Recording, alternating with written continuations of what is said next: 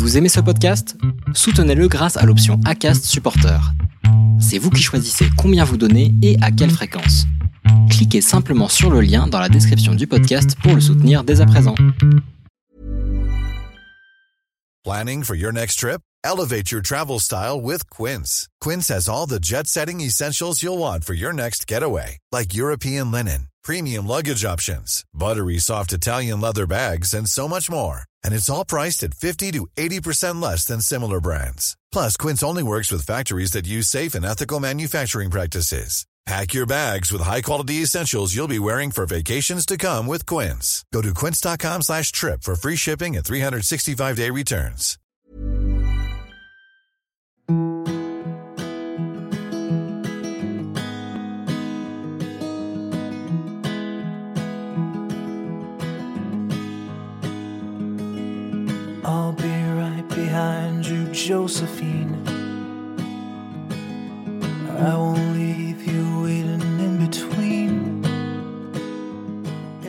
Je vous souhaite la bienvenue sur le podcast Les enfants vont bien.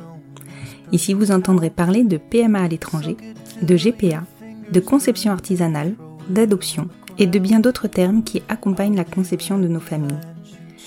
Vous entendrez aussi, et surtout, des familles homoparentales, coparentales, monoparentales par choix ou de fait, adoptantes, nous raconter leur parcours extraordinaire, au sens littéral du terme, vers la parentalité. Parce qu'en France, le chemin est bien avancé mais n'est pas encore abouti, je vous propose d'écouter des témoignages de notre quotidien qui vont vous rassurer sur le fait que nos enfants vont bien. Vous écoutez l'épisode 52 de la saison 3 du podcast Les enfants vont bien. Quand l'histoire de la vie amène à raconter l'histoire d'une vie. C'est l'histoire d'Alma et de ses mamans. Cette histoire qui n'existe pas dans les livres et qu'Alma a très vite compris. Son histoire est différente. Elle n'est pas pareille que celle que ses mamans lui lisent. Alors Camille et Aurélie ont raturé un paquet d'albums pour enfants, ont reformulé un paquet de répliques. Et puis Camille en a eu assez. Parce que oui, la vie d'Alma est extraordinaire. Et si personne ne souhaite raconter l'extraordinaire, alors Camille va le faire. De la conception d'Alma, qui, pourrez le découvrir, a été plus qu'engageante, est née deux bébés. Alma, évidemment, et Bambadam Édition. Camille a pour ambition de raconter dans un album personnalisé l'histoire de la naissance de chaque enfant, et particulièrement de ceux qui ne la trouvent pas dans les livres, sans exclure. Dans cet épisode, Camille vous raconte avant tout leur histoire à elle, cette histoire extraordinaire qui les a conduites, Aurélie et elle, à se lancer dans un projet de parentalité qui les a poussés jusque dans des retranchements insoupçonnés, qui les a renforcés en tant que couple. Il leur aura fallu cinq ans pour rencontrer Alma, et c'est avec une belle philosophie qu'elles ont admis que c'était le temps nécessaire à cette rencontre d'une vie. Je vous laisse découvrir cette famille qui m'a transportée et que j'ai souhaité vous faire découvrir. Je vous souhaite une bonne écoute. Bonjour Camille. Salut Constance. Je te remercie beaucoup de t'être rendue disponible pour cet enregistrement. Ouais, merci à toi. Je t'avais contacté pas du tout euh, dans cet esprit-là initialement et franchement, je me suis dit mais il faut que j'enregistre avec toi, c'est évident. Initialement, je t'avais contacté par le biais du collectif Famille. Ouais. On va en parler juste après, hein, bien sûr, mais euh, par rapport à ta maison d'édition. Ouais. Et justement, est-ce que tu peux commencer par te présenter, me présenter ta famille et me présenter ton projet Alors moi je suis Camille, j'ai 33 ans. Je vis à Paris, je suis mariée avec Aurélie, donc on est ensemble depuis 12 ans et, Wow. et euh, on a une petite fille qui s'appelle Alma et qui a 3 ans.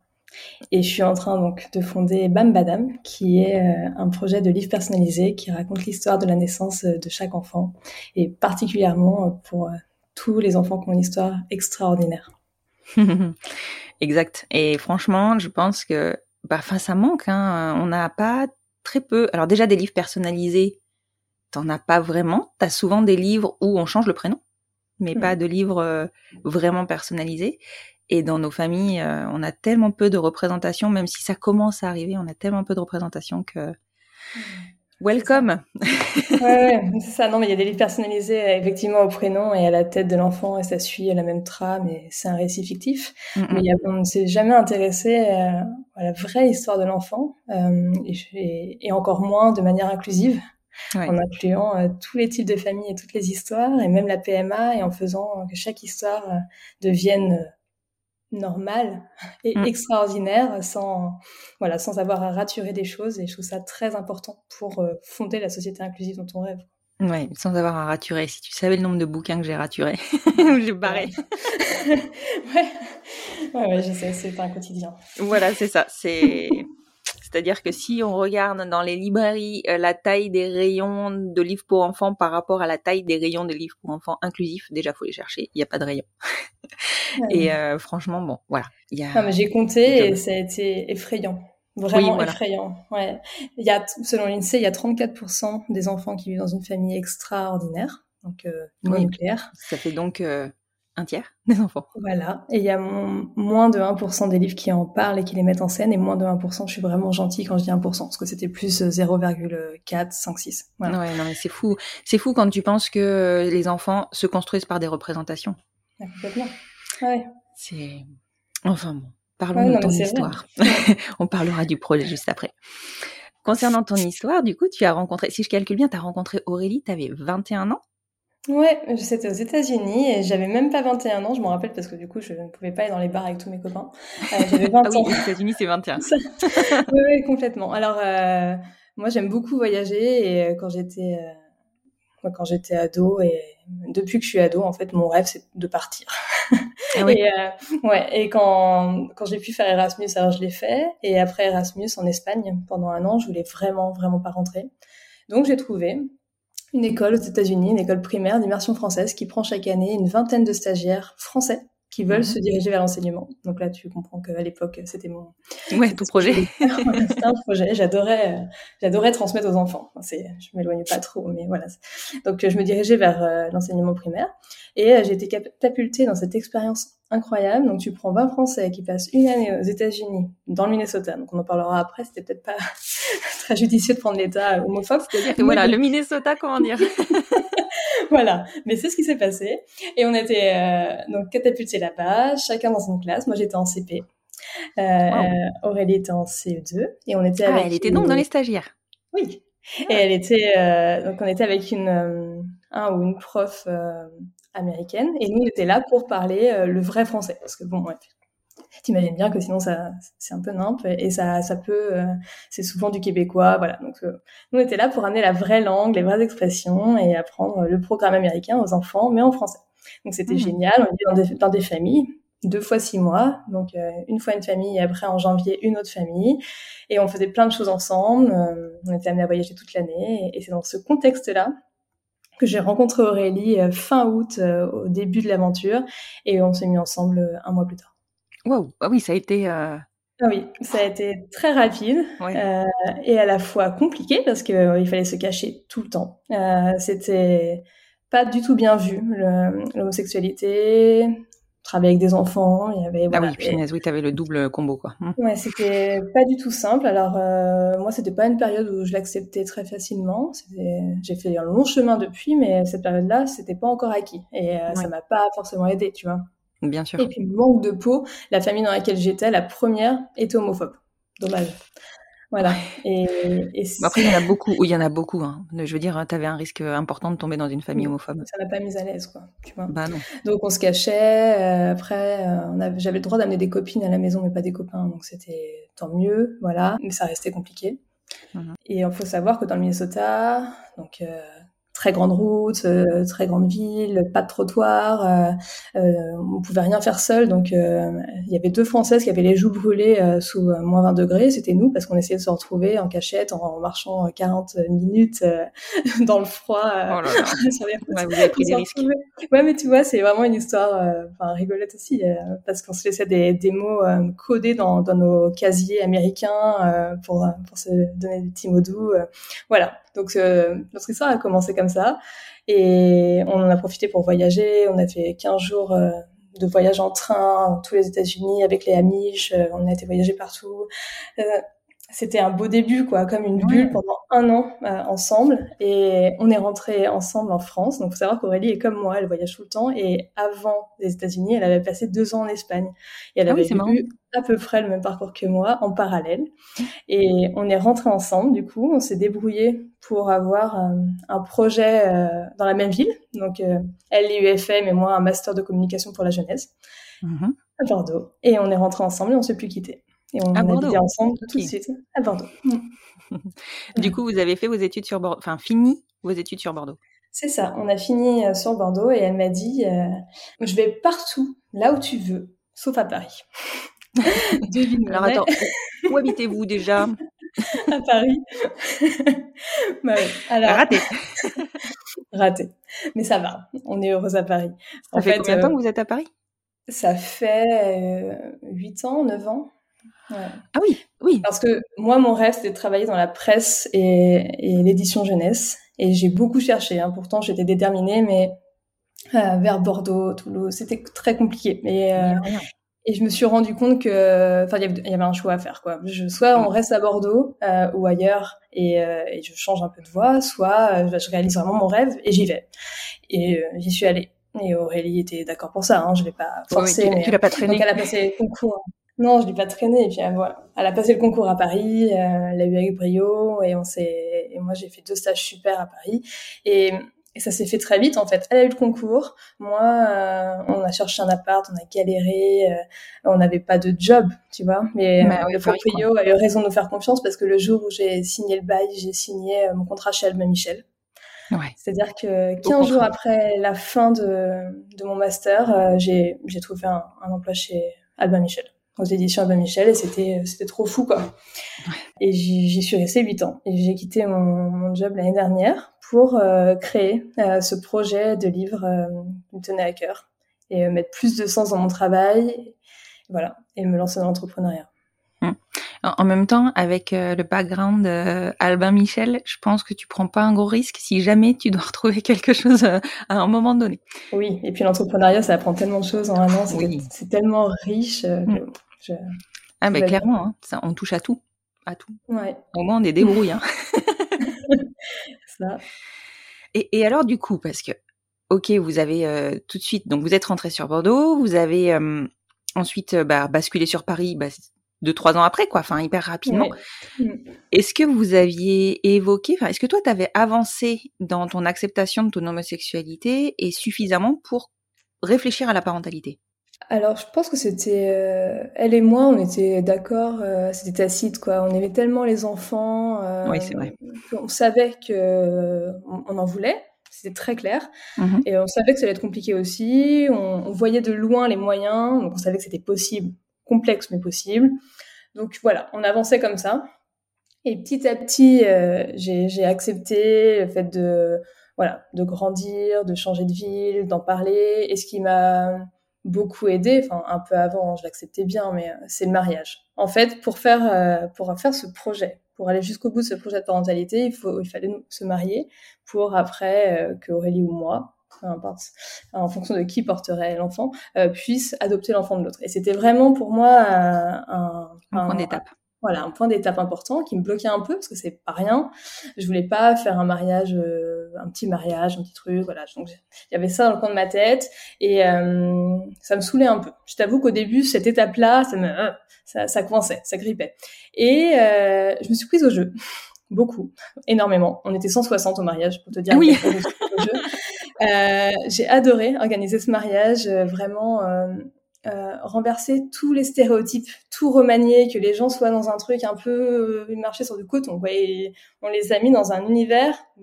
Bon courage à eux, tu vois, parce qu'à chaque fois qu'on me disait euh, euh, un truc que je trouve absurde, quelque chose, enfin un stéréotype ou une remarque déplacée, bah, j'en jouais. Donc on nous a dit euh, qui va s'habiller en homme? J'ai dit alors toi ma petite mère, il y aura que des robes, tu vois. Euh, que des choses comme ça. Donc j'ai remanié pour que les gens comprennent, voient, euh, acceptent qu'on était un couple comme les autres et qu'ils pouvaient pas comparer avec le modèle hétéro, mhm. hétérosexuel. Et, et c'était vraiment une journée pleine d'émotions qui a fait donc changer les, choses. Il y, a, il y a, des gens qui se sont rendus compte qu'on était un couple lambda. Bon, il y a des gens qui sont pas venus, qu'on a perdu. Mais bon, il, il y a toujours, je pense, un pourcentage de pertes. C'est ça.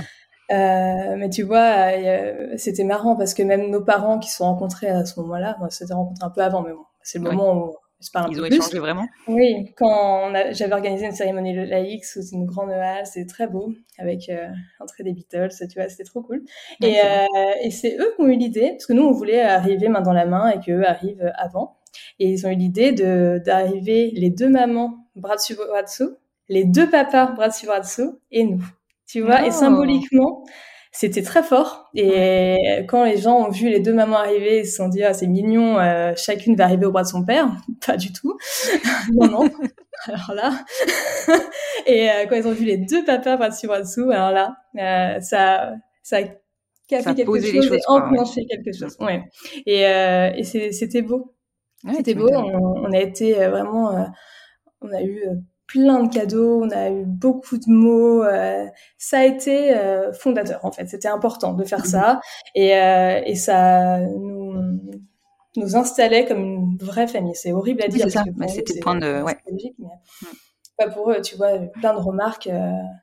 voilà, faut accepter aussi plein de remarques et quand j'y pense aujourd'hui, j'aurais, je réagirais plus pareil, tu vois. L'esthéticienne la veille qui dit, mais pourquoi voulez-vous marier, vous? Tu vois, le pack, ça vous suffit pas? Tu vois, ça, aujourd'hui, je dirais, et pourquoi vous êtes mariés, vous? Voilà. Mais à l'époque, j'ai dit, euh... je crois qu'on reste tous, des fois, un peu cons, pardonne-moi, mais on reste tous, des fois, cons devant des remarques débiles. Enfin, tu vois, genre bloqué, quoi. Pardon. Aujourd'hui, ça, ça va mieux, les remarques comme ça, euh, j'arrive, tu vois. Mais euh, donc, c'est un chemin. Euh, c'est vraiment chemin. Et tout ça pour dire que le mariage a été important autant pour la vision des autres de notre couple et, notre couple. Et ça nous a comme donné l'autorisation du coup d'être une famille comme les autres et de pouvoir euh, enclencher euh, ce mariage. Déjà parce que on était ce, ce, projet de parentalité. Parce qu'on était mariés donc il y avait plus de problèmes là. Et, voilà. Parce que ça, ça se ouais. quoi. Mais c'est vrai que souvent c'est la suite logique du mariage et même si t'es alors des fois le mariage il choque tu vois les gens ils se disent mais pourquoi tu te maries euh? par contre une fois que t'es marié la question suivante c'est vous faites quand des enfants? Mmh. euh, quel que soit le couple je pense c'est c'est à quand les enfants? Et ça peut être hyper euh, intrusif pour certaines personnes ce que je comprends complètement surtout s'il n'y a pas de désir d'enfant parce que le mariage enfin ne veut pas dire enfant. Ils font mm. une famille de deux personnes. Après, la famille s'agrandit ou pas, mais ils font une famille de deux personnes. Et, et, et à la fois, euh, quelque part, en fait, ça, ça, prouve que c'est universel. C'est vraiment la, mm. la question universelle qui suit le mariage, c'est à quand les enfants?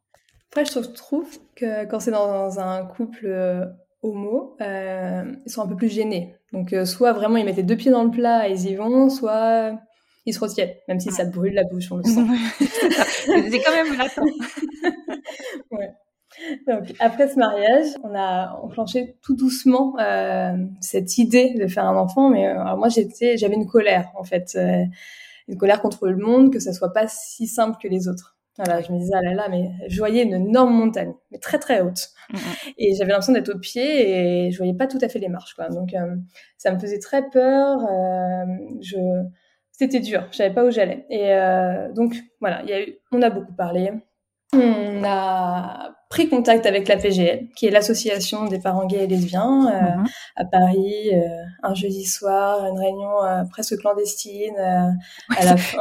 on a cette impression-là en début de parcours, c'est dingue, hein. même maintenant, quoi étonnant. Mais à 20h, ils ont tiré les rideaux, ils ont dit si euh, la presse dans la salle sortait euh, avec euh, plein de couples. Je me suis dit, c'est fou, mais genre, vraiment, je retiens de cette soirée un truc assez fou, comme si la force de l'amour, tu vois, pouvait faire des choses incroyables et que c'était plus fort que tout, que les mm. lois, que, que la morale, que voilà, tout ça, la morale collective. Et c'était c'était assez fou et je me souviens de tous ces couples qui se sont levés bah ces couples c'est ces personnes, parce qu'il y en avait qui étaient à plus que deux, ou euh, même des, des, femmes seules. Donc euh, c'était vraiment fou, ils se levaient pour expliquer leur projet. Donc là, ce jour-là, j'ai découvert la coparentalité, euh, les problèmes que ça pouvait poser si tu n'avais pas adopté l'enfant, tout ça. Et on a été mis dans des groupes de parole, qui de deux femmes qui faisaient comme nous, et on s'est suivi plusieurs années comme ça, à avancer ensemble et à savoir où aller en fonction de, de quel, de, de ce qu'on voulait, de quelle particularité, de ce qui était important pour nous, parce qu'en fait, il y a autant de parcours que, que de personnes, c'est en fonction de notre histoire, de, de ce que l'on veut, il n'y a pas de, de bon chemin tracé, quoi. Mhm. donc c'est c'est plus compliqué. En fait, quand enfin, les couples hétéros se posent pas toutes ces questions. et là, là, ça fait vraiment, ça me faisait peur. Ça fait vraiment beaucoup de questions d'un coup. En même temps, au moins après, t'es prêt, quoi. C'est ça. Tu sais, tu sais quel choix tu vas faire. déjà ça.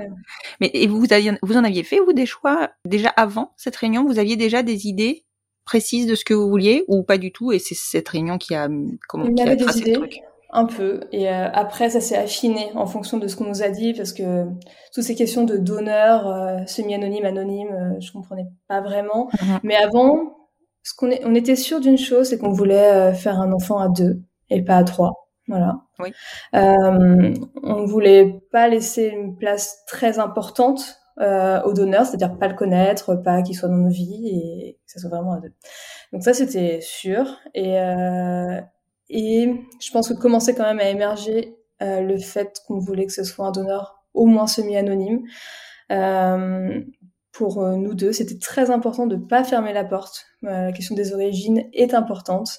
Et X, c'était presque un, un non, quoi. Vraiment, ça nous bloquait, mais on savait pas trop comment, où aller, tout ça. Donc on avait ça, c'était très flou. Et, et parler avec toutes ces personnes, faire ce cheminement, était très important, très long hein, et important, et ça nous a permis de, de ça nous a permis de statuer euh, notre projet à nous, voilà. Qui euh, donc on a choisi euh, on a choisi la Belgique pour des questions pratiques parce qu'il y avait aussi le Danemark, il y avait d'autres endroits. Donc la Belgique, on, on a choisi Gand parce qu'il y avait moins d'attentes, ça se comptait en mois, alors que Bruxelles, ça se comptait en années. et on, on s'est débrouillé pour avoir une voiture, donc on a toujours une voiture pour ce parcours. Et on y allait en voiture. Ça nous mettait, je sais plus, 3-4 heures. Je sais qu'on partait à 6h30 du matin, 5h. Et euh, donc ça, voilà. On a statué ça. Euh, dans cette clinique-là, euh, ils étaient pas à fond au moins dès le début. Du moins dès le début, hormones, stimulation, stimulation à fond. Ils laissaient le cycle naturel au début, chance au corps, qui sait. Et ça, je trouvais ça chouette par rapport à l'Espagne. Bon, après, c'est peut-être pas les mêmes résultats, mais bon, cette stimulation est quand même beaucoup plus forte. Ouais. Donc on a, on a choisi cette clinique pour ça et, euh, et c'était un donneur. Euh, je crois qu'aujourd'hui c'est plus possible. Je sais, faudra s'enseigner, mais un donneur danois qui faisait venir parce que en Belgique la réglementation est autre et le donneur est forcément anonyme. Donc euh, on faisait venir des paillettes de sperme du Danemark avec un donneur semi-anonyme qu'ils avaient choisi en fonction euh, des caractéristiques physiques de la personne qui, enfin, de la maman qui n'allait pas porter, qui en l'occurrence au début était moi. D'accord. on, va, on va en arriver là. oui, effectivement, pour en revenir à la réglementation belge, je crois, enfin, je crois pouvoir dire que maintenant, euh, les donneurs sont tous anonymes. Il n'y a plus de possibilité de faire venir des, donneurs semi-anonymes. C'est hyper récent. Je crois que ça date d'il y a moins de deux ans. Donc, euh, donc voilà. Et donc la maman porteuse était Aurélie. Aurélie. Ok. En fait, l'idée de départ, euh, c'était d'avoir deux enfants, un enfant d'Aurélie, un enfant enfin, porté par Aurélie et un enfant porté par moi, avec le même donneur. ça, c'était l'idée. Pourquoi Aurélie en premier? Parce qu'elle avait plus envie. Moi, à l'époque, je, voulais bien enfant dans mes bras, mais dans mon ventre, c'était pas obligé tout de suite. Enfin, Aurélie commence ne me perturbait pas du tout. Elle était un, petit peu plus âgée. ça s'est fait comme ça. On a commencé par Aurélie. Et alors? Comment Parce que donc, du coup, vous avez choisi le donneur semi, enfin, vous aviez l'idée du donneur semi-anonyme, vous aviez l'idée, euh, vous, aviez la clinique, donc, et donc vous saviez qui allait porter. comment ça s'est lancé euh, avec Gant Et hum, je crois qu'au niveau choix, vous aviez déjà pas mal avancé sur euh, beaucoup de choses. Ouais, on était pas mal calés. Après, il va falloir comprendre comment ça fonctionnait la procédure à Gand.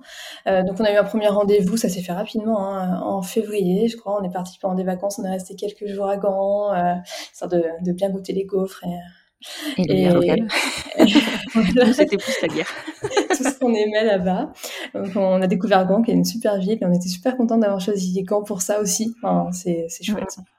Et là, on a eu un rendez-vous euh, avec euh, les médecins, on a eu un rendez-vous avec le psychologue, euh, et c'était lancé en fait, ça s'est lancé vite, et, et on a commandé les paillettes. Et dès réception des paillettes, c'est-à-dire deux mois plus tard, on a pu commencer la première insémination. Donc c'était sans steam. au début, vraiment, il laissait, il le corps faire. C'était juste avec des tests d'ovulation et on, on faisait le test d'ovulation, s'il était positif, on y allait le lendemain et on appelait sur la route pour dire on arrive, il décongelait les paillettes et c'était parti quoi. Ah oui, oui, c'est vraiment. Euh, c'est pas très protocolaire, on va dire. c'était comme ça. Voilà, c'est assez simple. Et du coup, c'est vous qui commandiez les paillettes ou c'est eux? Non, c'est eux. Ils ont fait. On avait commandé six. On ils disaient en général, un bébé, c'est en six fois, prenez-en six. Donc on avait pris six paillettes d'un donneur. Et euh, on était parti pour cette aventure. Aurélie était persuadée qu'au bout de, deuxième, de la deuxième fois, ça marcherait. Mhm. Et euh, on était vraiment très positifs, très enjoués. Euh, voilà, c'était c'était fou quoi. Et on avait dit à nos familles, nos amis, ils savaient qu'on faisait ça. C'était quand même assez impliquant. J'en avais parlé à mon travail parce que bon, partir du jour au lendemain peut être complexe. Et puis comme c'était pas moi qui faisais, c'était peut-être un peu plus facile d'en parler. Mais donc mhm. voilà, il y a tout ça aussi qu'il faut gérer. Bien sûr moins ça dure longtemps, mieux c'est quoi quand même parce que ça. Ça a été accueilli comment par ton travail? Euh, bien, bien, c'est toujours un peu gênant de parler de ça, et puis on aurait, on aimerait euh, garder ça pour nous, quoi. Parce que tu vois, quand tu fais un essai, tout le monde te demande comment ça s'est passé, t'as pas, pas, vraiment envie, mais euh, ça reste de la bienveillance et ça s'est bien passé. D'accord. Tu disais que vous aviez dans l'idée initiale d'avoir une fratrie du même donneur. Mm. Donc, est-ce que vous aviez pu bloquer le donneur, enfin, une partie de paillettes Vous aviez anticipé ça ou pas? Euh, on avait pris 6 et euh, avec l'idée euh, que si ça marchait vraiment de, au bout de la deuxième fois, comme le pensait Aurélie, il nous en resterait 4, tu vois, pour, euh, pour moi. Euh, on savait pas trop, on a pensé comme ça, ça coûte quand même très cher d'acheter les paillettes, donc on s'était dit, on commence par 6 et puis au fur et à mesure, on verra comment ça se passe et on ajustera le tir. De toute façon, c'est ça. Hein. On, a, mhm. juste petit à petit dans ce parcours-là. Bien sûr, bien sûr. C'était l'idée. Mm, mm. Et alors, a priori? Alors, on a fait euh, premier essai, ça n'a pas marché, deuxième essai, ça n'a pas marché. voilà, donc euh, ça, la première année, il y a eu quelques positifs euh, qui tout de suite sont devenus négatifs. Ouais, c'est ce qu'on appelle, je crois, des concepts biochimiques. Mhm bah, c'est, ça fait des faux espoirs. Euh, donc la première année, ça n'a pas marché. Et euh, en décembre de cette première année-là, qui était euh, en 2015, mhm. le 28 décembre, on fait le sixième essai. Euh, ils nous disent toujours, à ah, ils sont très positifs. En plus, tout va bien chez Aurélie. Elle a fait plein d'examens, tout va bien. Donc, euh, donc on reste très positif. Et euh, très positif.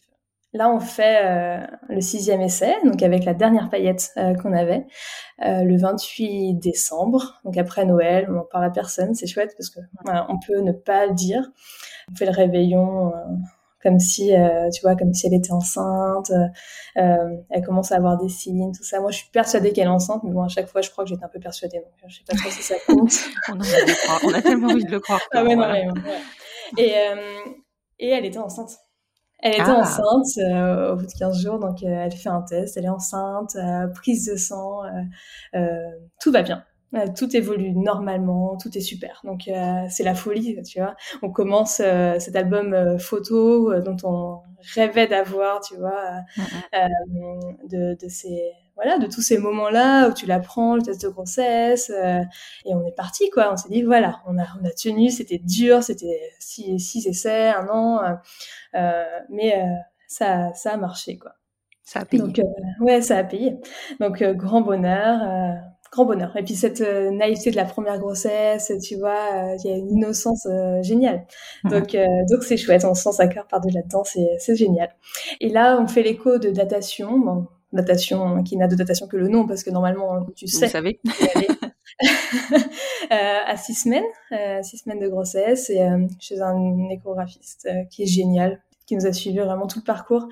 Et donc moi j'avais bien lu que pendant la première écho, euh, fallait se taire. J'aime beaucoup parler, mais enfin, voilà, il y a du silence. le professionnel regarde, examine, et, voilà. Donc, j'étais pas, j'étais pas inquiète de ça. Il nous dit alors euh, à ce stade de la grossesse, ne vous inquiétez pas, c'est vraiment très petit. On va regarder ça. Félicitations. On était super excités. Hein. Et euh, donc là, euh, Aurélie s'allonge, il regarde. Euh, donc il dit rien, comme dans les livres que j'avais lus, c'était parfait. Et, et, il dit juste cette phrase c'est une grossesse non évolutive. Oh. Voilà, il dit ça. Alors là, je m'assois. Je vois le visage d'Aurélie changer et bah c'est fou quoi. Tu vois, tu te dis bon bah tout tombe, tout tout, mm, tout, mm, mm. tout ton espoir est cassé, tout s'arrête et, et c'est fini. Voilà c'est fini et, euh, et du coup c'est une fausse couche, tu vois. Mais moi dans mon esprit, euh, dans mon imaginaire, une fausse couche c'est ah, oh, le bébé est parti. Sauf que non, en fait, c'est vraiment une succession de petits moments vraiment euh, pourris que tu vas vivre jusqu'à euh, la délivrance, quoi, de euh, la fin vraiment de cette fausse couche. Parce que là, il s'agissait du coup d'un œuf clair, c'est quand que la fécondation a eu lieu, ça s'est bien passé, mais les cellules se sont pas développées correctement et ça, ça, ça a arrêté son développement et euh, l'œuf est clair. Le mhm. corps croit qu'il y a une grossesse, tout continue euh, normalement. Elle avait des symptômes énormes, hein, elle était pour son corps, elle était enceinte, mhm, sauf qu'il n'y avait pas de bébé. Le bébé, euh, ça n'était pas là. et, et vraiment. Euh, ah, bah voilà, t'imagines. je, vois, je, vois, très très bien, surtout au bout du sixième essai, quoi. Ouais, ouais, ouais. Et puis c'était tellement bien parti, il y avait aucun signe, tout allait bien. Mhm. Et, et, en fait non, en fait non. Et moi on m'a jamais, on m'avait jamais parlé ça. Je n'avais jamais entendu le mot œuf clair. Euh, je ne savais pas que c'était possible, mhm. que t'avais un bébé, t'avais pas de bébé en fait. C'était une blague. Donc euh, c'était super difficile. Je m'en vais sortir de là toutes les deux euh, en pleurant dans l'ascenseur, tu vois. Et, et puis il mhm. fallait prendre des décisions. Faut prendre des décisions. Donc euh, qu'est-ce qu'on fait? Et lui il nous dit soit vous attendez que ça parte tout seul, mais ça peut partir dans six mois. Bah, merci. beaucoup. soit il faut prendre rendez-vous à la clinique et, et, voilà, ça va faire un suivi médicamenteux ou, ou, avoir un curtage. Mhm. Donc voilà, s'ensuit plein de donc plein de rendez-vous, euh, tous plus désagréables les uns que les autres. Euh, et euh, donc on a décidé d'un curtage sous anesthésie locale. Il faut savoir que pour les pour les fausses couches dites précoces comme ça, moi je mhm. trouve déjà pas du tout précoce, mais au bout de deux mois c'est hyper dur. Il euh, n'y bah, a pas d'arrêt de travail. Voilà, le lendemain, surtout mon travail, euh, pompe et non, mais ça, c'est du délire. comment on peut nier ce trimestre-là, quoi? bah voilà. Donc en fait, ça mis la douleur. C'est comme mm. si on te disait, bah, c'était rien, quoi. Voilà, ça arrive tout le temps. Euh, hop, on passe à autre chose. Et ça, c'est pire. Ça renforce vraiment euh, ce sentiment, euh, euh, cette douleur intense que t'as. T'as l'impression d'être seul au monde. Euh, moi, j'avais vraiment, dans mon cœur, j'ai perdu un bébé. Ce jour-là, j'ai perdu mon bébé. Je lui ai donné un prénom même, tu vois. Mm. C'était la promesse d'être maman dans neuf mois qui s'éteignait vraiment. Et on savait pas euh, si euh, si on allait être maman en fait, tu vois. Euh, on savait pas pourquoi ça arrivait. Euh, donc il y a eu ce curtage, euh, en plus horrible, hyper douloureux. Vraiment, ça a été ça a été atroce. Ils m'ont même fait monter alors que normalement on n'avait pas le droit de d'y aller, mais Aurélie dans tous ces états, c'était compliqué en fait, vraiment très douloureux dans la tête et dans le corps et dans le cœur. Ce curtage, boulot le lendemain et, et la vie reprend quoi. et euh, euh, très dur. Très très dur. Moi j'ai chaque j'ai une grosse douleur en moi, un truc euh, immense qui s'est révélé. Chacun dans le couple a sa façon de gérer la douleur. Moi je me réveillais la nuit en sanglotant. Je, c'était dur. Ouais, ouais, oui. Je me suis fait suivre. C'est un deuil. Hein. C'est un deuil. Ouais, c'est un énorme deuil. Ouais. Euh, je me suis fait suivre. J'ai décidé de passer le cap. Hein. Je m'envoie encore à appeler une psychologue en disant ça va pas. Peut-être que j'ai besoin d'aide. je sais pas trop. voilà. Donc, y a du mal à euh, l'admettre. Hein. Oui, ouais, ouais. Bon, ça tombe pas à ça quand on commence euh, un parcours euh, qui est censé donner la vie, quoi. Ça. Donc, donc s'ensuit une période un, un, peu sombre, un peu compliquée. Euh, moi, je pleurais tout le temps. Euh, je pense que voilà, j'étais très choquée, vraiment en dépression. Hein, c'était difficile. Euh, on, on, a continué, on, a recommencé au bout de quelques mois les essais. On a pris un nouveau donneur. On s'est mhm. dit, allez, ça se trouve, c'était euh, pas compatible. On, de toute façon, on n'a plus de paillettes, donc on en reprend six et on prend un nouveau donneur et, et c'est reparti. Ça va marcher. C'était la faute à pas de chance et on y va. Euh, on y va et ben ça a pas marché. Au bout de six fois, ça a toujours pas marché. Donc euh, je, la PMA, euh, faut savoir que c'est extrêmement lourd. En fait, on vivait que pour ça. Et là, on avait commencé euh, les stimulations euh, beaucoup plus lourdes, avec des piqûres tous les jours, euh, qu'Aurélie s'injectait, des, des échos tous les deux jours, voire tous les jours. On vivait que pour ça. Et donc, quand les amis nous proposaient des choses, on disait ah, ça passe pas. non, pareil, et les réunions, je regardais sur le calendrier, ben, tout le temps. Et quand c'est un cycle, deux cycles, ça passe. Et tu sais pourquoi tu le fais. Mais là, ça faisait un an et demi, ça allait faire deux ans. C'était long quoi voilà. J'avais un gros enfin j'étais omnibilée par ça. Moi vraiment avoir un bébé c'était devenu euh, le, mais mon but ultime. Je, j'avais besoin de d'avoir de fonder une famille. On avait commencé pour ça. On voulait euh, on voulait créer une famille et et ça devenait difficile de pas arriver à rebondir après cet épisode négatif. Parce que on a toujours des des histoires dans l'entourage, hop, le rebond arrive un ou deux mois après, et donc ça a été difficile, c'est horrible, on n'oublie pas, et ça fait partie de l'histoire, mais on rebondit. Et nous, il y avait un problème de rebond, quoi. Ça, vraiment, on s'enfonçait, ça, ça marchait pas. Donc, euh, au bout de la... donc là, on est au douzième essai. Ouais, et, Gant, ils vous ont pas proposé d'autres solutions avant Non, ouais, vous êtes étaient vraiment euh, très positifs parce qu'il y avait une grossesse au bout de six fois, donc euh, ça marchait. Il fallait recommencer, réessayer, il y avait aucun problème, réessayer, payer, réessayer, n'hésitez pas. Voilà. donc au bout de, au bout de la douzième, douzième essai, euh, deuxième cycle de, de six fois, et on, on s'est mis d'accord pour faire une fille. Voilà, pour mettre toutes les choses de notre côté, de, les chances de notre côté et, et partir en FIV. Donc c'est pas le même prix non plus. Hein. On est sur euh, plus euh, sur un 5000 euros qu'un 1000 euros l'essai. C'est ça. Donc on est parti sur une chive euh, qui a avec euh, en grosse simulation, une, une, ponction qui a été euh, compliquée parce que ça a rappelé Aurélie le curtage, donc elle a été très shootée. Du coup, c'était très drôle. euh, ça a fini par être très drôle. Euh, il y avait 12 euh, ovocytes. Euh, voilà, on était super contentes. Il y en a 5 ou 7, 7 qui ont été fécondés. C'était bien. C'est un peu stressant. Ils t'appellent, t'attends, ils te disent ah, 7 fécondés. Enfin, il y a encore 5 jours. C'est grand, c'est au bout du cinquième jour qu'ils les implantent. Donc, au bout de 5, pendant 5 jours, tous les jours, tu dis allez, allez, allez-y. allez Tenez le coup, tenez le coup. Tenez le coup, les tenez le coup. Et, euh, et euh, on y va le matin, euh, au bout du cinquième jour, on les appelle sur la route pour savoir combien il y en a, et il y en avait qu'un. Ah, qu'un oh. de moyenne qualité. Voilà, on s'est dit tout ça pour ça. Ouais. C'est dommage, mais on y va, on est là, voilà, on continue, on reste positif, ça se trouve c'est le bon, il suffit d'un seul. Voilà. Oui ce qui est tout à fait vrai, il suffit d'un seul. Et, euh, et, pendant tout ce parcours, euh, il y avait cette phrase qui, qui me faisait du bien, c'est euh, on va pas s'arrêter euh, une minute avant le miracle, quoi. Enfin, il suffit d'une fois et voilà. Donc on, on, y allait, on, on, lui a parlé, on lui a dit qu'il fallait qu'il s'accroche. Et euh, il s'est pas accroché. Non, ouais, au bout de 15 jours, euh, bah, il s'est pas accroché. Alors là, pff, là c'est la déception. On est en, on est en juillet 2017, tu vois. Et, et c'est dur. Tout le monde nous pose des questions, on répond. En plus, on fait que dire qu'on fait une pause parce qu'on veut que les gens nous lâchent la grappe, alors qu'on fait jamais de pause en fait. Ouais, ouais, euh, et là, on se dit, ok, on prend, un, on prend un peu de recul, on arrête un petit peu et euh, on adore les voyages. Euh, on pouvait plus là, on, à chaque fois, c'était compliqué de faire des voyages parce que bah oui. il y avait toutes ces injonctions, ces ces rendez-vous médicaux. Euh, voilà, notre quotidien était un peu rythmé par ça, complètement même. Donc on s'est dit, allez, stop, on va au Pérou. allez, hop, on part où Voilà, on fait ça. On fait ça trois semaines. On va au Pérou, on se fait un super voyage. Euh, on va apprendre un peu la puissance des Incas. Là, on, on y va. Et euh, donc on est parti il y a trois semaines. Ça nous a fait un bien fou. C'était, enfin, ça fait du bien de se libérer de tout ça.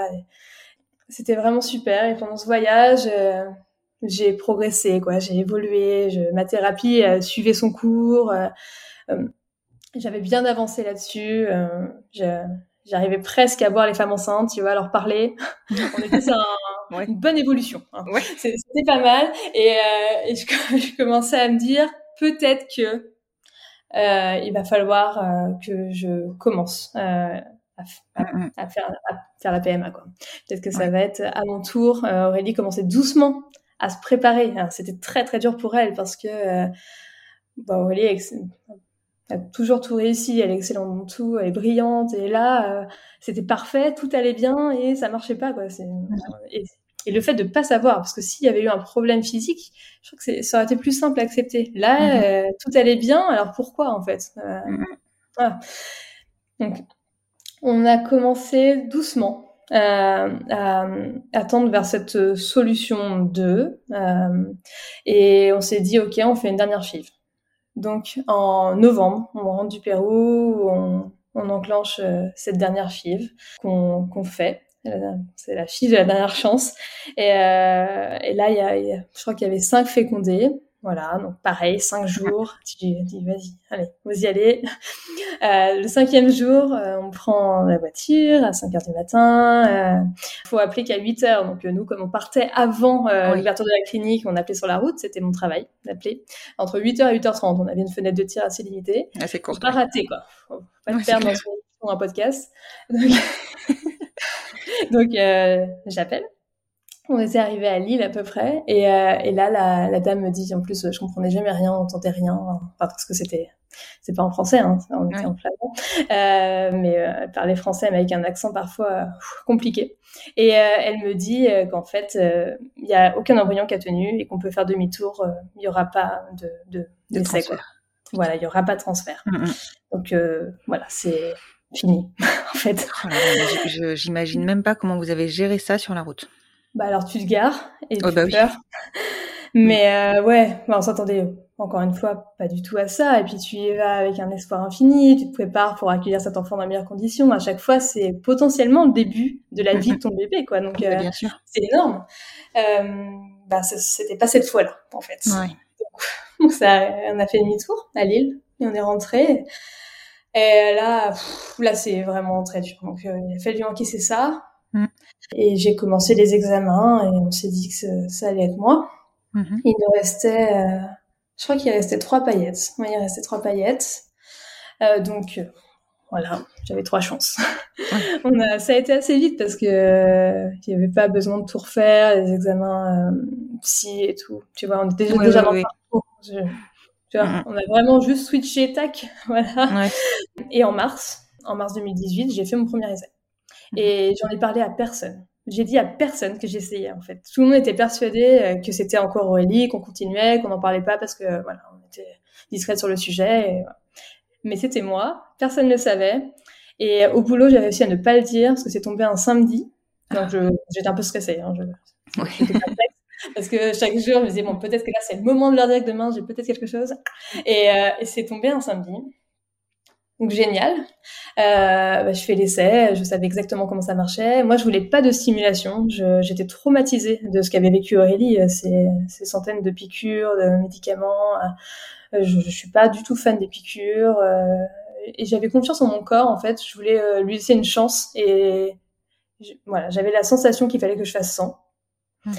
Je me suis vraiment fait un programme, euh, mais mais de marathonienne, tu vois. j'ai j'ai fait petit préparé bambou, ton corps. euh, ouais, j'ai fait de la méditation, j'ai fait de l'acupuncture, euh, je, je me suis mise dans un mood euh, vraiment que pour ça. J'étais j'étais vraiment à fond. Et j'étais encore suivie par par ma psychologue. Donc là, on était en mars 2018, c'était c'était la fin de de cette thérapie, mais voilà, j'étais suivie par elle. Je sentais que c'était la fin, ça allait mieux. Et et donc je fais l'essai. Et là, j'ai. euh, ben, ouais, moi, j'écoute beaucoup mon corps, j'entends, je plein de choses euh, et je sens plein de choses, tu vois. Et, euh, et je dis à Aurélie, je crois que je suis enceinte, donc euh, elle est saoulée. pff, bon, écoute, hein, on attend, tu deux ans et demi. Il faut 12 essais pour tomber enceinte, alors... J'avais des symptômes hyper chelous, mais Ouais. j'aurais pas pu inventer, tu vois. Je savais même pas que c'était possible. J'avais soif, mais Constance, Ah oui. soif. Mais euh, j'aurais pu mourir de soif, tu vois. J'avais jamais vu ça. Donc, Mm. des symptômes chelous comme ça, et puis euh, mes règles qui arrivent pas. En fait, euh, je pense que j'ai, je pense que ça avait marché, mais que ça a lâché, tu vois, parce que ça, c'était un peu bizarre, euh, et, et en fait, j'étais pas enceinte. Mais, mais c'était un peu bizarre. En plus, on peut même pas mettre ça sur le dos des hormones puisque t'étais pas stimulée. Non, non, non, j'étais pas simulée. Mais j'ai senti qu'il y avait eu un truc, tu vois. Donc le mois d'après, on recommence. Et j'étais dans un bon mood, ça, ça allait. Donc on recommence. Euh, pareil, sans en mode, méditation, petit bambou, acupuncture. J'étais vraiment euh, à fond là-dedans, j'étais bien. Et euh, on fait l'essai. Et là, c'était les vacances, euh, les vacances d'avril. Et Aurélie avait, enfin, elle était trop forte parce qu'elle m'avait organisé une semaine de vacances sans savoir qu'on commençait les vacances, puisque ça commençait à l'insémination. D'accord. C'est quand même un, un, niveau d'organisation assez fou. Donc elle avait plein d'Airbnb possibles et puis chaque euh, chaque jour euh, elle validait les Airbnb en fonction. Et, euh, et c'est tombé un samedi encore, donc j'en ai parlé à personne. Et on est parti et, et en, fait on est parti en vacances d'insémination quoi. Donc on a fait Gand et elle m'avait préparé tout un itinéraire. Euh, J'avais une carte et on, donc on est allé à Lille, à Dieppe, à Saint-Malo. voilà c'était c'était génial quoi tu vois. J'avais rien à penser. Euh, je me laissais porter, euh, c'était super. Je me revois courir euh, sur les galets euh, de Dieppe. Euh, voilà, on était vraiment bien et je faisais que d'y penser, que ça. Et je peux pas faire autrement. J'y pense tellement que ça marchera pas. Tu vois les injonctions. Voilà, c'est de ta faute si ça marche pas. Tu penses tellement. je chantais plein de choses dans mon corps. le, déjà, je, moi, je, je sens l'ovulation. Donc, je savais que le jour de l'insémination, j'ai ovulé juste après. Je me disais, c'est parfait, on y va, mhm. c'est parfait. Nickel. Euh, ouais, super. Euh, à gauche, parfait. Aurélie, elle injecte bien parce que c'est elle qui mettait la pipette. J'étais, vas-y, ouais. va vers la gauche, là, on est, on est bien. et euh, l'après-midi de l'insémination, j'ai un très grand moment de fatigue dans l'après-midi. Vraiment, on marchait dans la rue et là, je marchais à deux à l'heure. Elle me traînait, voilà. Donc je me suis dit que peut-être s'était passé quelque chose, tu vois. Mhm. Et euh, je chantais plein de choses dans mon corps. Euh, donc on va à Dieppe, on va à Saint-Malo. Euh, c'était génial, on était sur la plage à Saint-Malo. Euh, on rentre de Saint-Malo, je me vois rentrer, euh, monter dans la voiture pour rentrer, et là, je sens une douleur, quelque chose, une petite, un petit picotement, tu vois, au 5 6e jour, tu vois. Plein de choses comme ça. Je me dis, ah là là, mais moi je crois que je suis enceinte. Vraiment, j'étais sûre. Alors Aurélie, saoulée. euh, arrête, vraiment arrête, euh, juste arrête. On attend. Bah, on était, ça nous a enlevé la naïveté et elle, sa façon de se protéger, c'était euh, d'attendre. Euh, elle ne croyait plus au, à ça. Au signe, ouais. Voilà, il fallait qu'elle voie une prise de sang, voire une échographie pour être sûre. Et, et bon, bah, comme je suis très impatiente et insupportablement impatiente. J'avais beaucoup de tests de grossesse précoce et au dixième jour, je fais un test et il est positif. Ah. Ah, raison. et elle me dit, mais, euh, elle me dit, t'es chiante. et vraiment, arrête, tout ce truc, euh, voilà.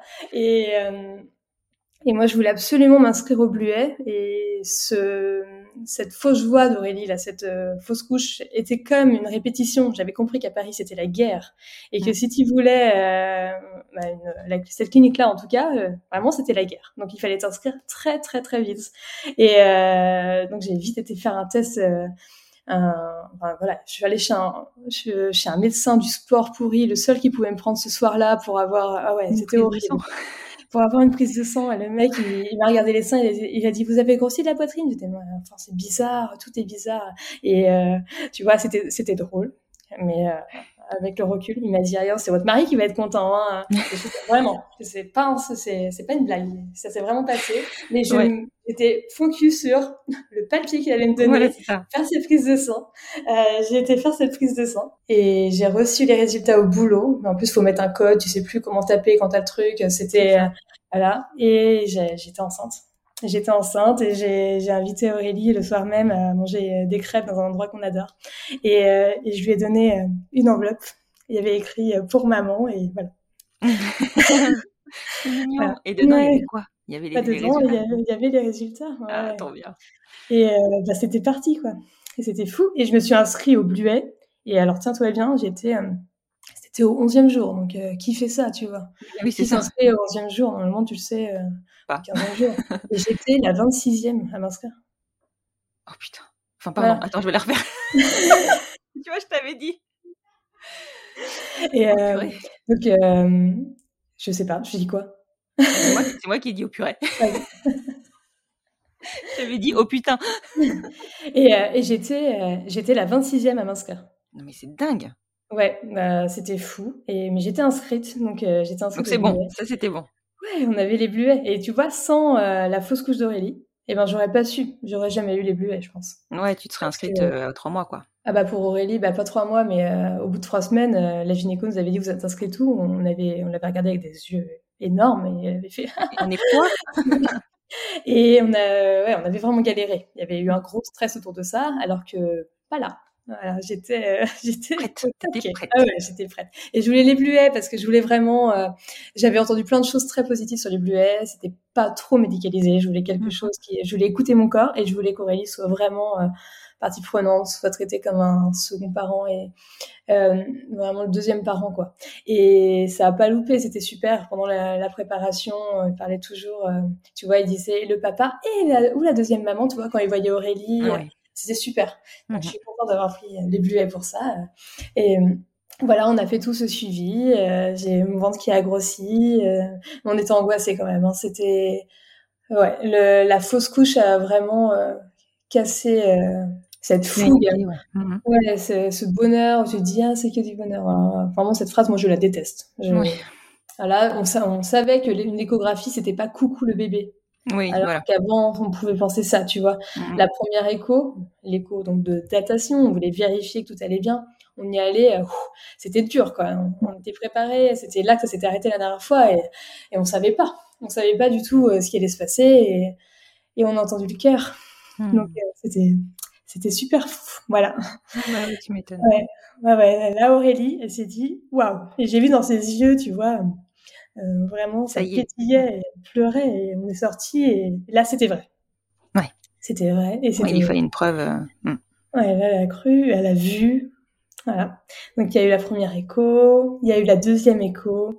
À la deuxième écho, tout allait bien et Aurélie a, a vu ce bébé et elle a dit c'est Alma. Je suis comment ça c'est Alma Enfin, on avait parlé de prénoms, tu vois, de plein de prénoms, mais euh, comment ça Enfin, je te je pas.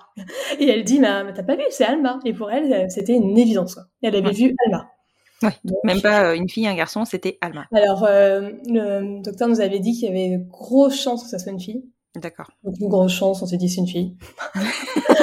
Allez, On oublie la partie euh, potentielle. aucun problème. On s'est dit à tout le monde c'était une fille. On a dit à- voilà. Et c'était une fille et, euh, et c'était Alma.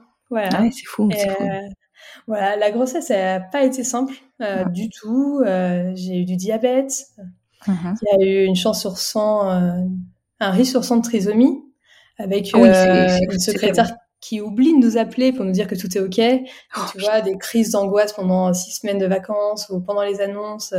je me voyais déjà aller voir des assos pour me renseigner sur, sur la trisomie 21. Hein.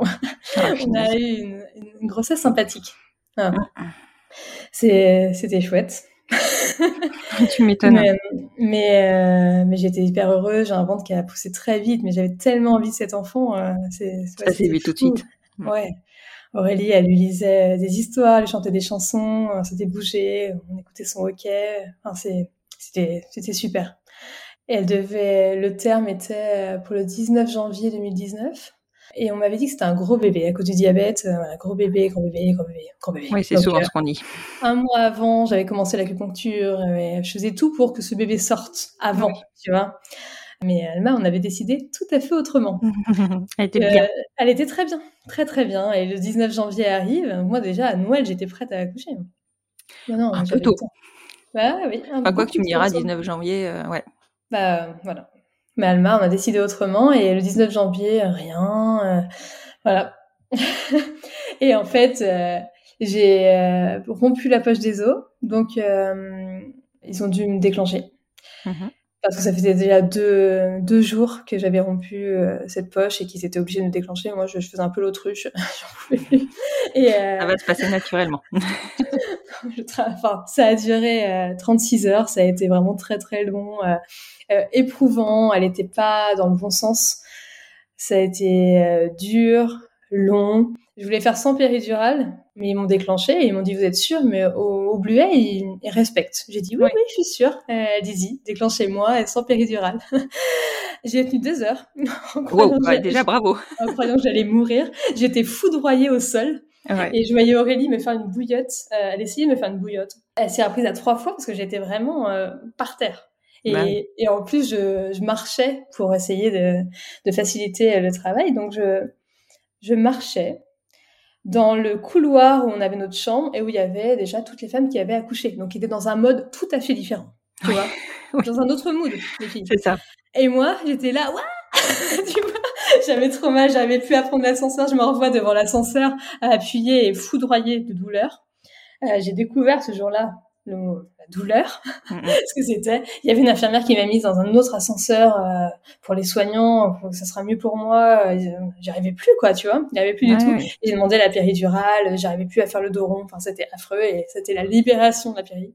Mmh, tu m'étonnes. Voilà, donc je sais aujourd'hui que faut pas aller contre la nature quand déjà on fait euh, une intervention humaine. sur un déclenchement, ce n'est pas possible. Ce sont les mêmes contractions que sur la fin de l'accouchement. C'est horrible. Donc, euh, voilà. Le corps n'est pas prêt. Ah ouais, non mais en fait ils m'ont rompu, ils m'ont vraiment euh, rompu la poche des os. Franchement, pour que ça ça bah déclenche. Oui, sur un déclenchement, ouais. De la minute la minute d'après, ça a doublé. Je voyais sur monitoring, bah, les contractions énormes. Et, oui, puis t'as euh, plus, t'as plus euh, le liquide amniotique pour absorber la contraction. Ah non, mais là, il n'y avait plus rien là. C'est euh, voilà, donc deux heures, deux heures d'enfer. Et après, voilà. Mais là, on était le matin. J'ai eu la péri vers midi, donc c'était encore un peu long. on a attendu, c'est de la tournée parce qu'elle était pas, encore une fois, pas positionnée dans le bon sens, elle descendait pas. Et je voyais petit à petit, moi je moi, j'étais fatiguée. Je commençais un peu à, à partir. Quoi. Mhm. Et le monitoring d'Alma était pas super bon, ça ralentissait. Euh, il y avait des équipes médicales qui arrivaient en trompe dans ma chambre pour me demander de mettre sur le côté, de l'autre côté. Euh, Aurélie a eu très peur. moi, j'étais voilà, franchement, je n'ai pas conscience de ça, mais euh, Aurélie a cru ce jour-là qu'elle allait nous perdre toutes les deux. Et elle a eu vraiment peur. Et à un moment, euh, ils arrivent dans ma chambre, euh, ils me disent c'est maintenant, en fait c'est maintenant. Et, et moi, j'ai une sorte de désespoir. Avant, je me suis dit, je ne vais jamais accoucher. Donc, ce qui est absurde. Hein. On est euh, trois jours après le terme. C'est complètement. Euh, non, mais c'est normal. et je prends. Il y, a un, il y a un pauvre jeune homme qui n'avait rien demandé, qui est venu là changer le papier du monitoring. Et je lui ai dit, en fait, je vais pas accoucher. C'est une blague. voilà, ça, ça sortira jamais. Hein, c'est ça? Je sais je, c'était, ça devenait très très difficile. Et, euh, juste après cet épisode où le pauvre a dit si si mais ça va aller, hein, ça va bien se passer. Les médecins arrivent et me disent c'est maintenant, va falloir y aller parce que là elle souffre trop, c'est compliqué. On va essayer de la tourner pendant que pendant que vous accouchez. Euh, on va certainement utiliser la ventouse. Faites de votre mieux et euh, ça va aller. Et donc euh, ça a été très très rapide. Je crois que j'ai poussé trois fois et elle est sortie. Ils ont tiré comme des malades. Euh, mmh. Aurélie m'a dit que la médecin avait le pied sur le lit et tirait comme ça. Euh. T'as dû le sentir parce que moi je me souviens que j'avais senti quand ils avaient tiré, je trouvais ça dingue. J'ai l'impression de venir avec. Je dire, et je l'ai senti après aussi. Hein. j'ai pas pu marcher pendant un mois après. Gardons des surprises pour la suite, mais ouais, ouais non, ça a été ça a été complexe. Et donc Alma est sortie dans un liquide teinté, elle avait souffert, elle était bleue. Et Aurélie, quand elle est, quand elle m'a sortie, elle s'est dit, ça a duré trois secondes, mais elle s'est dit, ah ouais, ça va être, euh, ça, tu vois, un peu, ça va être sympa, de, ça va être compliqué de, ah ouais, elle est, elle est bleue, quoi. Ouais. comment, comment va-t-elle, quoi? Ouais, et puis, euh, il va falloir aimer cette petite chose, quoi. Ok. Ouais, Et euh, ils l'ont posée sur moi furtivement, euh, et ils l'ont emmenée très vite parce qu'il fallait l'aspirer, elle n'était pas très bien. Aurélie a suivi et elle est revenue avec cette petite fille dans, dans ce linge là euh, qui allait mieux, qui avait repris des couleurs, qui avait bien rose. ouais. et elle allait bien. Ouais, elle allait bien, Alma allait bien et elle était née. Et quand Aurélie a dit elle s'appelle Alma aux infirmières, vraiment, tu sentais dans sa voix, enfin c'était c'était sa fille. La fierté. Ouais. Ah ouais, là ça y est. Autant le moment bleu de la naissance, euh, c'est dire ça, c'est chaud quand même. Et mm. là voilà, c'était c'était fou. C'est ça, c'était génial. Bon, alors moi, après, s'ensuit encore des galères. Euh, je romps pas le placenta, je, je perds 3 litres de sang. Euh, voilà. je m'évanouis. tu étais clairement pas prête pour accoucher euh, à ce moment-là. Enfin, c'est là où les déclenchements, des fois, on se dit. Ouais, c'était compliqué. Je me suis évanouie, donc euh, Aurélie m'a raconté. Tu de tu pars, hein, c'est normal. Ouais, ouais, ouais. ouais c'était le moment de me lever. Et puis dans le couloir, j'ai vu, euh, j'ai vu les, les dames euh, qui m'avaient accouché et je leur faisais euh, un signe de la main qu'elles ont pris pour un coucou, mais qui était en fait au secours, je vais tomber. Et, euh, et elles m'ont ramené du coup dans la chambre. et j'ai appris mes esprits pendant qu'Aurélie habillait Alma, s'occupait d'elle. elle l'avait en peau à peau sur elle et Et, et je la revois. C'était très attendrissant et tout le monde dans la salle vraiment profitait de ce moment, tu vois, Aurélie. Donc Alma à peu près 20 minutes. Aurélie lui raconte toute son histoire. Donc, euh, bonjour Alma, euh, tellement heureuse, ça fait tellement longtemps qu'on t'attend, euh, tellement heureuse de te rencontrer aujourd'hui, que tu nous aies trouvés, tu vois. Et elle lui raconte tout, voilà, on voulait te faire venir dans mon ventre, mais ça marchait pas, voilà. Donc ça a commencé, nous, à 20 minutes de vie, et Alma qui la regardait avec des yeux tout ronds, qui écoutait, et c'était magique, quoi. C'était vraiment trop mignon. Et à un moment, elle s'est mise un peu, un peu pleurer, et on lui a chanté la chanson qu'on lui chantait toujours dans le ventre et elle s'est apaisée tout de suite. Il y a eu un moment euh, vraiment très magique de cette rencontre-là et on trouvait ce bébé tellement beau. On s'est dit, mais waouh, on a tellement de chance, quoi. Elle est parfaite et on dirait qu'elle est née il y a, longtemps. Elle est vraiment trop belle. Euh, donc on l'a remis sur sa petit berceau. Euh, on sait, sait même pas, pour dessin, on sait même pas à quelle heure elle est née. Personne n'a regardé parce qu'il y avait une petite urgence vitale et on a inventé à quelques minutes près l'heure de sa naissance. Ah oui, les sages-femmes n'ont même pas regardé parce que d'habitude, c'est vraiment la première chose qu'elles font. Elles tournent la tête. Ouais. Pas là. Donc on s'est dit, oh, allez, à la louche, on va dire ça. Et euh, là, c'était la nuit, on rentre dans notre chambre euh, et elle a dormi euh, dans mon lit et ils l'ont emmaillotée. Et parce que elle avait vraiment besoin de, de, réconfort, ça a été compliqué. Elle avait sur la tête la trace de la ventouse, des croûtes de ventouse en fait. Ça a été très douloureux pour elle. Et euh, même le petit bonnet, euh, c'était compliqué. Ça lui faisait très mal. Bah oui, bien Donc sûr. elle a dormi euh, à côté de moi, j'entendais ces petits bruits de bouche, tu vois, toute la nuit. voilà, donc c'était le début du, de l'aventure. Alma, Aurélie, Camille, quoi. Et, et c'était fou. C'était fou et c'était l'aboutissement de tout ce, d'une grande histoire, quoi. Tu vois, ça avait commencé en 2014, on, on était en 2019 et elle était là et on était trois. Waouh. Ouais, c'est clair. Cinq ans, cinq ans euh, pour la faire venir, mais en même temps, ça valait le mm. coup. Ouais. Ouais, ça valait le coup. Et quand tu réfléchis, et quand je suis un peu philosophe, il faut être très philosophe, on, se dit quand même, cette histoire, tout ce parcours nous a mené à Alma, et un autre parcours nous aurait pas amené à Alma. Et c'est Alma, en fait. Mm, mm. c'est ça. Et, Aurélie l'a dit. C'est Alma. Ah c'est Alma. a la première écho, quoi. Et, la deuxième, pardon. Et cette petite fille est, enfin, est incroyable. Après, bon, tu sais, hein, quand c'est la nôtre, euh, quand c'est nos enfants là, mais mais c'est fou. J'aurais pas pu espérer euh, mieux que cette petite fille. Donc euh, tout ce parcours-là nous a mené à elle. C'était, ça nous a aussi rapprochés en tant que couple parce que alors soit ça casse et ça peut casser, hein, soit ça renforce le couple mais d'une manière incroyable.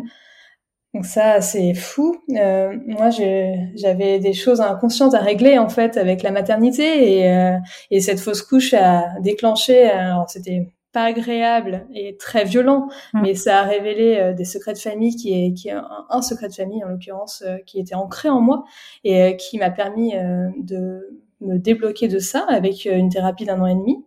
Et pour la petite histoire, donc je suis tombée enceinte en avril. En mhm. avril 2018, je suis allée euh, chez la psy, c'était la fin de la thérapie, on sentait, je sentais qu'elle essayait de me pousser vers la sortie. Je voulais pas trop, mais elle me poussait. Et en fait, euh, je lui ai dit, je suis enceinte. Elle m'a dit, bah, de toute façon, moi aussi. Elle me l'avait pas dit, en fait. Je, ça devait être dur pour elle parce que j'étais la patiente qui n'aimait pas les femmes enceintes. Donc, euh, c'était compliqué. Je voyais bien qu'elle avait beaucoup de châles sur elle de plus en plus. Je, me disais qu'elle avait froid, tu vois. Elle a 20 toutes, mais elle a froid. Non, je rigole. et, et ça s'est fini comme ça. Bon, bah, voilà. Bonne grossesse. Et euh, voilà. Donc ça, déjà, euh, c'était incroyable. Ça... J'étais libérée. Tu avais fait la place, ouais. J'avais réussi à, à, faire naître un enfant dans mon ventre. Mmh. Chose que je m'en croyais incapable.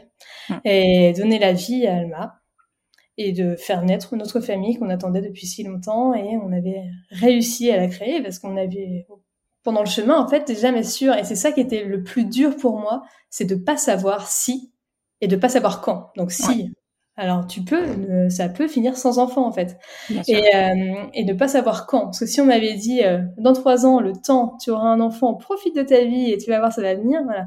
Mais il y a cette incertitude qui vraiment fait mal au cœur, de pas arriver à rebondir, de penser qu'il y a ça. J'avais l'impression d'être dans une salle d'attente et qu'on m'appelait jamais, et de voir tous les gens qui passaient devant moi, qui étaient appelés, qui continuent leur vie, et que moi j'étais bloquée dans cette salle d'attente. Et longtemps, quoi. Ah oui, non, mais je vois très très bien, c'est bien imagé. Mm. Tu as l'impression que ton rendez-vous, il n'arrive pas, et, tu te demandes même si tu l'as pris, quoi, s'il existe. Et euh, bah, il y a une porte qui s'est ouverte. Le rendez-vous était pris en fait, mais euh, mais il était plus complexe que ce qu'on pensait. Et heureusement qu'on savait pas vers quoi on allait. Mm. Mais euh, il y avait ce truc-là de de cet espoir et de, de du miracle qui arrive, euh, qui peut qui peut arriver à tout moment. Et il suffit d'une fois. C'est pas parce que euh, t'as galéré, t'as pas galéré que ça marche. Il suffit d'une fois. C'est c'est comme ça. Et et ça marche. Ouais. C'est, c'est clair que c'est la difficulté, hein, j'appelle ça les, montagnes russes de la PMA, mais je pense qu'on est pas, enfin, je suis pas toute seule à le dire. Euh, c'est vraiment la difficulté dans la PMA, c'est que tu sais pas si et quand, comme tu le dis, et, et tu sais tout court pas si. Et ça, c'est hyper dur parce que ton projet, ton bébé, il est là. Il est mm. déjà là, il est dans ta tête, ta famille, elle se construit dès que tu as envie d'avoir un enfant. Et le fait de ne pas forcément y arriver, c'est un, un autre deuil encore. C'est mmh. vraiment. Euh, enfin, moi, je trouve ça hum, admirable quand on arrive. Enfin, j'admire vraiment les personnes qui arrivent à faire ce deuil. C'est quelque chose que dont je me sens moins incapable. Mmh. Après, c'est un parcours. C'est un parcours. On y avait pensé aussi parce que on aurait pu cumuler vu qu'on était dans une euh, loi assez sympathique. On s'est dit que ça aurait pu euh, être un problème pour moi aussi, et on avait envisagé ça, tu vois. Mais ce qui est dur aussi dans le parcours, et on en parle beaucoup, mais mais le problème aussi, c'est, c'est la vision que ont les autres de la PMA, la méconnaissance, les maladresses, euh, de, de, la fausse couche aussi, tu vois. Euh, c'est hyper complexe parce que mm, mm. moi, quand il y a eu la fausse couche, je voulais qu'on dise, oh ma pauvre, c'est dur. Et on me disait souvent, alors soit on n'en parlait pas parce que c'était gênant, soit on me disait, euh, ah bah ça va marcher, euh, voilà, c'est arrivé à un tel, voilà. Donc on banalisait et j'avais l'impression qu'on qu'on essayait d'écraser ma douleur ou de, de, faire comme si elle n'existait pas. Comme si c'était pas légitime, en fait, puisque c'était pas vraiment un bébé. Et le pire, c'est quand on me demande à quel stade c'est arrivé. Mmh. J'ai l'impression qu'on jauge ma douleur au niveau du stade, sauf que moi, je pense que ça marche pas du tout comme ça. Non, non, non. Euh, ça marche pas du tout comme ça, clairement. Non. Et euh, là, c'est marrant parce que dans tout ce chemin d'entrepreneuriat, qui, qui, a beaucoup, il y a beaucoup d'introspection dans l'entrepreneuriat. Euh, j'ai fait un test un test pour savoir comment je me situais émotionnellement, euh, comment je fonctionnais. Et il y avait une question, quand vous plantez une graine de, de pommier, est-ce que vous voyez la graine ou le pommier et la pomme? Mmh Moi, je vois le, la pomme, je la mange. oui. je, vraiment, j'ai une projection énorme, je, je suis mmh enthousiaste très vite. Et et voilà, euh, à chaque fois qu'on faisait un essai, je savais euh, neuf mois plus tard, je me projetais, je, je, me projetais les annonces, je me faisais un plaisir de leur dire ça y est, ça a marché, voilà. Et, et non, et non, et, et, ces montagnes russes là sont très très dures. Mm, mm. Pour l'entourage, c'est compliqué. C'est très compliqué à comprendre. Euh, c'est tant qu'on n'est pas dedans, on peut pas savoir à quel point ça demande euh, d'énergie et de pas que d'énergie, hein, parce qu'il y a aussi beaucoup d'argent. Ça nous a coûté à peu près 30 000 euros ce parcours. On, on, on, a dû vendre. Maintenant, on est très très forte. Euh, on met beaucoup d'argent de côté grâce à ce parcours. Donc merci de parcours, parce que voilà, on, devait chaque mois sortir euh, au moins 1000 euros de ça, qui partait euh, dans la PMA, dans cet espoir, dans ces, dans, dans ce parcours. Et, et donc ça, une, ça implique tellement de choses dans la vie quotidienne que c'est impensable. Et je, je, ne jette pas la pierre à ceux qui l'ont pas vécu parce que tu peux pas comprendre. Et moi-même, avant de vivre, je pense que j'avais des pensées euh, euh non fondées, tu vois. Euh, qui est... non, voilà. Je pouvais pas imaginer à quel point ça pouvait impacter le quotidien, ça pouvait rendre fou. Et euh, voilà. Mais euh, faire quand même attention à ce qu'on dit aux gens qui vivent ça. Je pense qu'il faut essayer de s'intéresser de et d'être dans le présent dans ce qu'on vit dans le présent et pas projeter sur euh, sur une fin forcément heureuse d'ailleurs ou autre ou dire euh, il y a l'adoption, qu'il y a un autre projet, enfin voilà, éviter ce genre de choses, et juste euh, écouter, accueillir et et ça sera déjà très bien. mais complètement, complètement. Juste ça. Enfin, déjà, être une épaule et point. Des fois, mm. juste se taire, ça fait du bien. c'est ça. Et de, de ce projet, du coup, enfin, de ce bébé, est né ton projet, qui est arrivé donc l'année dernière, si je ne me trompe pas. Ouais, complètement. L'année dernière, en avril, j'ai quitté mon emploi chez Albin Michel. J'étais chez Albin Michel Jeunesse, j'avais changé d'équipe. Ouais, le, il y a plein de choses qui ont changé à l'arrivée d'Alma. Et j'ai eu envie de donner plus de sens à, à mon quotidien, à ma vie. Et, et ce projet, c'est fou parce que euh, quand j'y réfléchis, il y a vraiment toute mon histoire dedans, tu vois. Mmh euh, j'ai ce secret de famille qui s'est révélé, qui m'a vraiment donné l'importance de connaître son histoire, ses racines, ses origines. C'est important. Mmh euh, et et cette petite fille qui est là, qui est vit dans cette maison et qui a une bibliothèque dans laquelle aucun livre ne parle d'elle, qui raconte aucun livre qui raconte vraiment son histoire. Donc bien sûr, je, il y a des livres, quelques livres qui, qui mettent en scène de maman, mais c'est pas l'histoire d'Alma en fait. Alors que les enfants qui ont une histoire plus classique peuvent se retrouver dans plein de livres et euh, comprendre leur histoire, ça devient naturel. Alors que nous, il n'y a pas de support, il n'y a rien. Et quand, quand Alma, elle avait deux ans, deux ans et demi, elle, a dit, euh, on lisait, on lit beaucoup de livres à la maison, et elle disait, moi, c'est pas pareil, moi, c'est pas comme ça. Et ça m'a fait beaucoup de peine. Je me suis dit, c'est horrible en fait de devoir raturer des trucs, de devoir changer les choses pour qu'elle se reconnaisse. Et parce que là, du coup, on lui envoie le signal qu'elle est en dessous une norme, qu'elle est à côté, mais un peu en dessous quand même. c'est pas, c'est pas une différence euh, bien vue, c'est, euh, c'est extraordinaire, mais un peu, voilà. Et pour moi, ça c'est impensable. C'est pas du tout la vision que j'ai de notre famille, de toutes ces familles extraordinaires qui en plus créent, euh, créent leur famille à force d'amour énorme, tu vois. C'est ça, c'est clair. Et, je trouvais ça franchement injuste. Et j'ai eu envie de me lancer dans un projet un peu fou qui est de raconter l'histoire de chaque enfant grâce à un livre personnalisé. Et je suis allée à la rencontre de 500 familles et c'était hyper intéressant 500 parce que c'est énorme. Moi, mmh. j'avais ma vision en tant que, que maman d'une petite fille qui a deux mamans. Mais j'ai rencontré euh, donc plein de familles, donc euh, hétéro, homo, euh, monoparental, euh, qui ont fait de la GPA, de la PMA, des enfants prématurés, on a plein d'histoires. Mm, mm, mm. Et je me suis rendu compte que Alma était loin d'être la seule à ne pas se reconnaître dans les livres. Hein. Les enfants prématurés peuvent se sentir qu'il y a une tare et ils, comprennent pas pourquoi eux ils ont une histoire différente.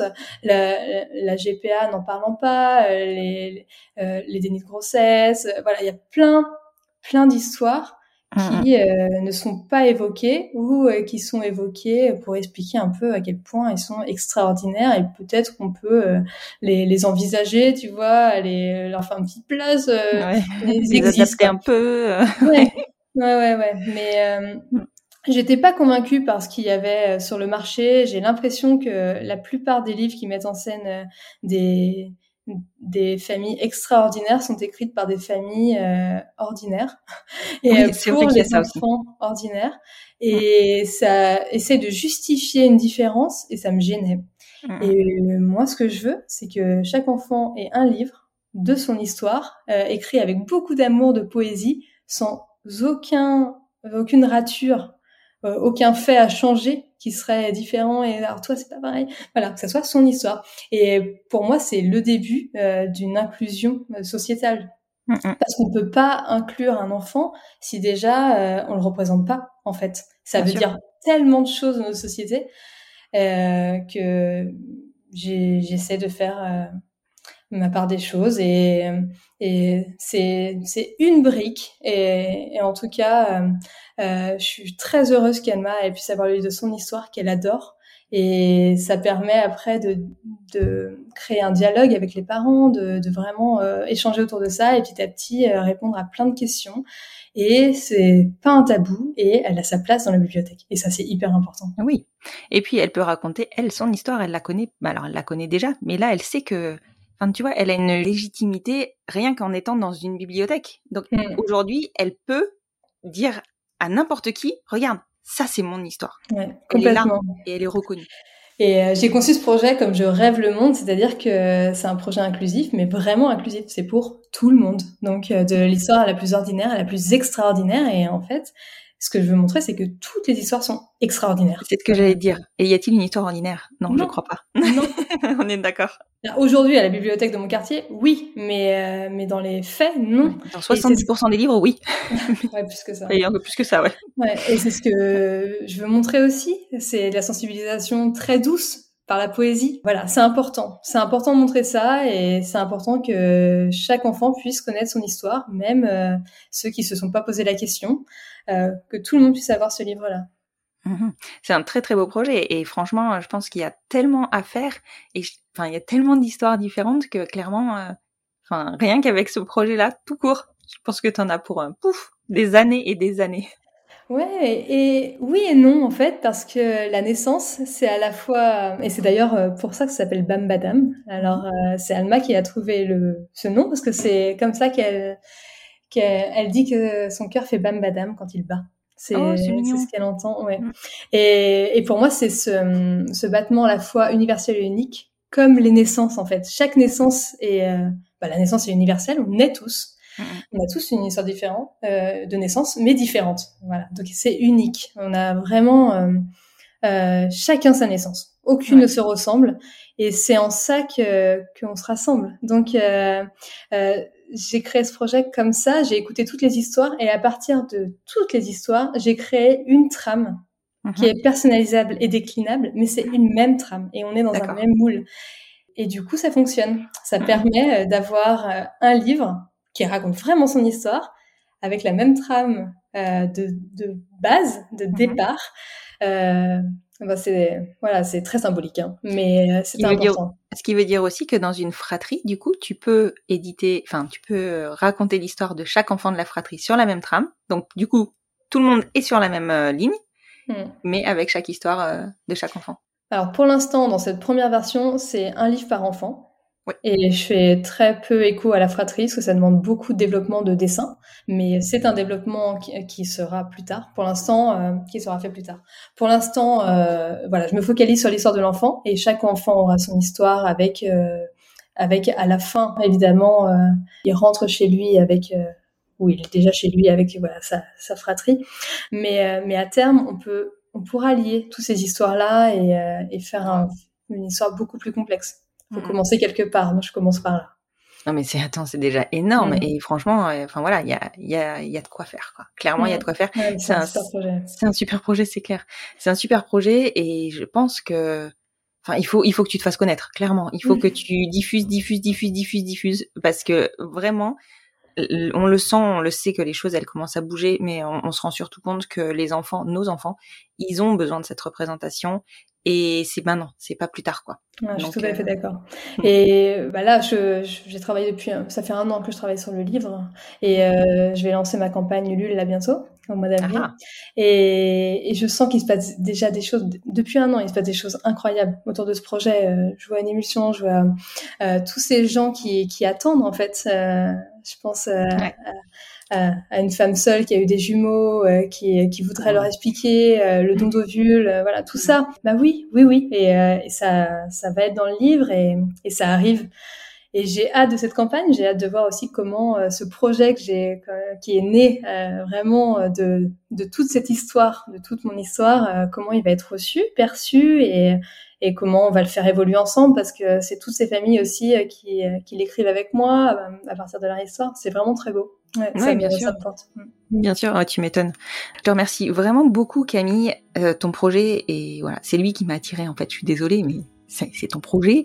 Et évidemment, quand j'ai découvert la personne derrière le projet, ça, je me suis dit, mais, enfin voilà, tu agis autant que, enfin autant que nous, voire plus. Enfin, c'est génial ce que tu mets en place. Ça m'a, moi, ça m'a énormément parlé, ça, et ça me touche parce que mes filles, elles ont une histoire, comme chaque enfant. Et aujourd'hui, c'est vrai que tu parlais de la prématurité tout à l'heure. Je leur en ai jamais parlé ou très peu.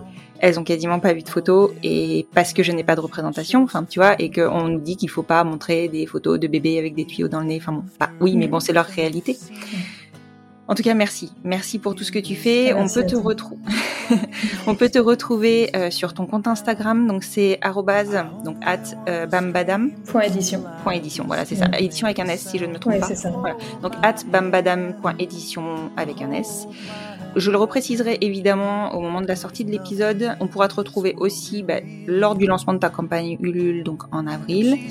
Et moi, je repréciserai sur la, la publication de l'épisode et sur la story liée à l'épisode, le compte, ton compte Instagram pour qu'on puisse venir te retrouver. Merci. Je t'en prie. Écoute, je te dis à très bientôt. De toute manière, je vais suivre de très très près le lancement de ta campagne Ulule et euh, la suite de ton aventure. Et puis, euh, et puis encore merci beaucoup pour tout. De rien. À très bientôt, Constance. À très bientôt. Salut. Vous l'aurez compris, cet épisode a été enregistré très en avance. Camille lance sa campagne Ulule la semaine prochaine pour soutenir Bambadam Édition. Vous pouvez vous rendre sur sa page Instagram, at bambadam.édition avec un S. Vous pouvez aller découvrir le projet sur son site internet www.bam-badam.fr et surtout, je vous invite à aller découvrir rapidement les stories de son compte Instagram, dans lesquelles elle publie un making-of de la vidéo réalisée pour sa campagne Ulule. Camille a rencontré près de 500 familles, 500 familles qui lui ont raconté leur histoire pour qu'elle puisse établir un socle commun à chaque histoire. Si cet épisode vous a plu, que le projet de Camille vous a plu, vous pouvez partager cet épisode pour le faire découvrir au plus grand nombre et moi, je vous retrouve sur le compte Instagram du podcast, hâte les enfants vont bien podcast, pour échanger autour de cet épisode ou commencer de nouvelles discussions. Si vous souhaitez soutenir le podcast, vous pouvez le noter sur votre plateforme d'écoute, Spotify essentiellement, et vous pouvez le faire découvrir. Je vous retrouve lundi prochain pour une rediffusion du podcast Les enfants vont bien. Je vous souhaite une très belle fin de semaine.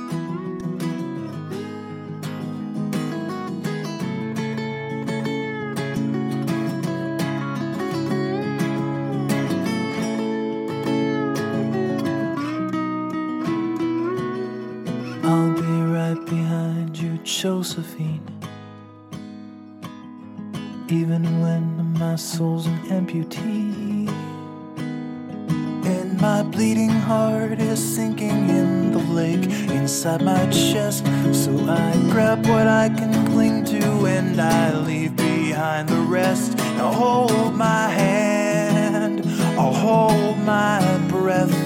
There's nothing in this world we really own. Jesus Christ, if you tore my heart out, the only thing I'd feel was less alone. Now hold my hand and take my breath and leave behind the things you'll never own. And Jesus Christ, please tear my